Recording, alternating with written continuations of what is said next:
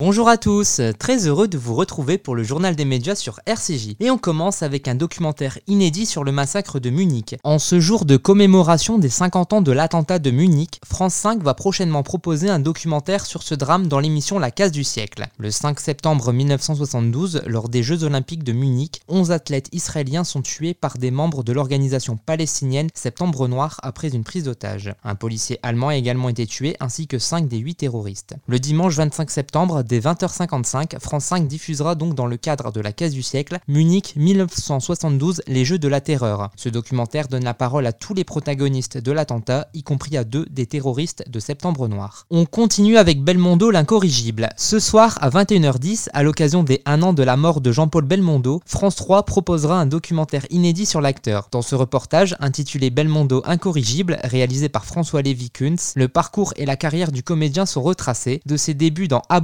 incarnant la nouvelle vague au bébel populaire. En plus de sa carrière, Jean-Paul Belmondo a fait face à des déceptions et des drames personnels. Après ce documentaire, France 3 diffusera dès 22h45 l'As des As. Quel genre de type je suis d'après toi? Un an après sa disparition, hommage à Jean-Paul Belmondo. Est-ce que vous êtes le Jean Gabin jeune? Je sais pas, moi je préfère être euh, Belmondo. Vous le connaissez impulsif, Mais ce qui me plaît, quand ça me plaît. désinvolte, intenable. Oh, voilà les grands mots qui commencent. Oh, puis zut, j'en ai marre. Découvrez son histoire intime. Ça c'est la cascade la plus dure. Pourquoi t'as quitté ta première femme? À cause de la seconde. On termine avec le retour de Y'a que la vérité qui compte sur C8.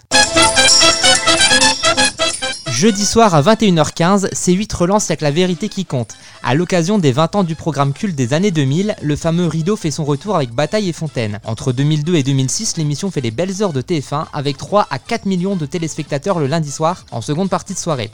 Depuis près de deux ans, le programme connaît une seconde vie sur les réseaux sociaux avec plus de 2 milliards de vues. Les extraits suscitent de nombreux commentaires et beaucoup demandaient le retour de l'émission. C'est donc chose faite sur C8. La chaîne proposera dans un premier temps des best-of. En cas de succès, Y'a que la vérité qui compte reviendra en inédit avec Pascal Bataille et Laurent Fontaine. Merci de nous avoir écoutés et à très bientôt pour une nouvelle chronique média sur RC.